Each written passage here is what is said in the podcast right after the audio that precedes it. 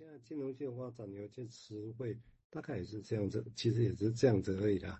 哦，所以到底金融界是谁的？其实就就目前实物上来看啊，就是不管在实物界、理论界，我现在其实真的没有人敢说那是他的了。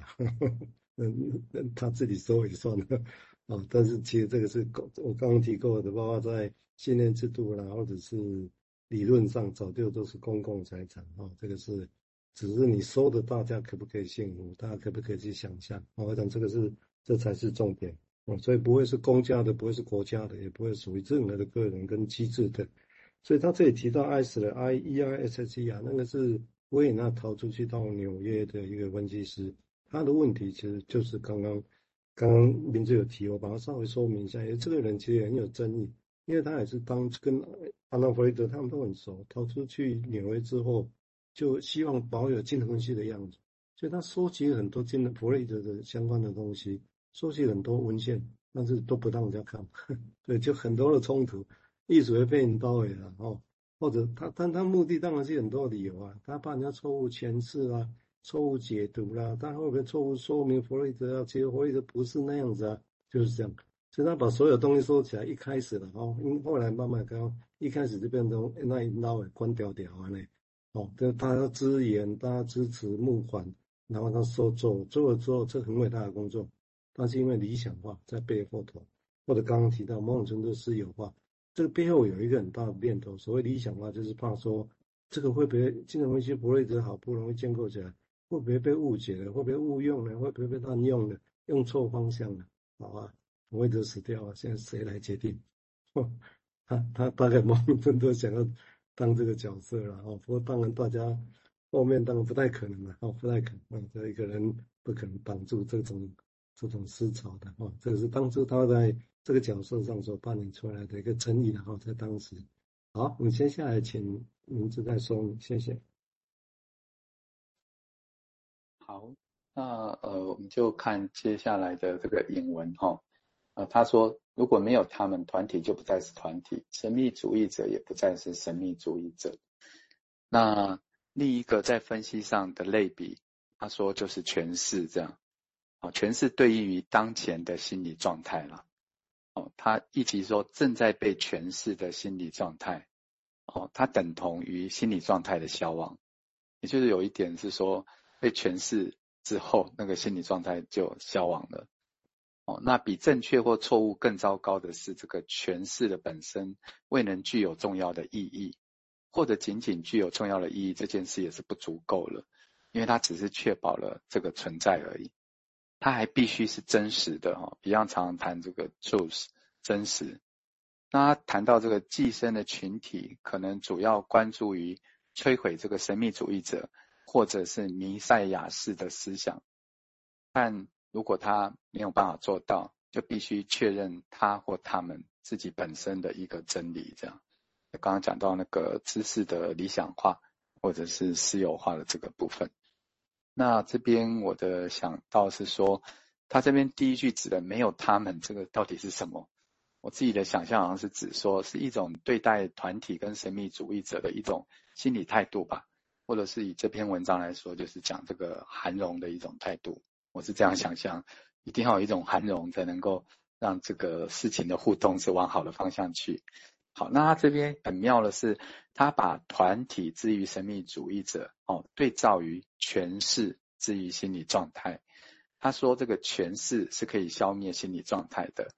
那也就是说，把心理状态说死了，这样就使得心理状态的可能性就消失了，这是最惨的。也就是说，比如说在临床上的诠释，如果是让自由联想消失了，或是让一个人的心理状态没有更丰富。这也是特别要小心的，这样哈。那好的诠释是应该可以被心理状态所使用的，哦，以至于诠释跟心理状态之间能够有一种互相对话或研究的关系，或许是比方说的审视的关系，哦，这样这样的诠释对心理状态才会有用。另一方面，呃，神秘主义者跟团体或机构的关系，我另一个想到好像是生死本能之间的关系，好像也在讲。生死本能对知识生产的关系，哈，我们都知道，生死本能，哈，它会带来一些刺激，甚至是一种激扰或困扰，它打破了主体的一种平衡，哦，甚至主体会觉得很受不了啊，就不知道会被带到哪里，甚至要灭绝般的感觉。那死之本能是我们的开始嘛，大部分都是无生物。那使之本好像通常会带领着我们，希望可以更省力、更受控。或许体制在某些部分让很多事情变得比较省力可控，可是到最后也失去了想象力哦。另一个想到是这样的对应关系。好，这边稍停一下。啊，所以这个就是，当然我个人就个人的态度了哈，就在这行业三四十年的，那个人包括最近带动心理治疗个案管理学会，或者正在准备心理治疗、嗯，分析治疗、心理治疗师的训练，这些延续哈比的模式，在思想起的实验之后，要把它再扩展。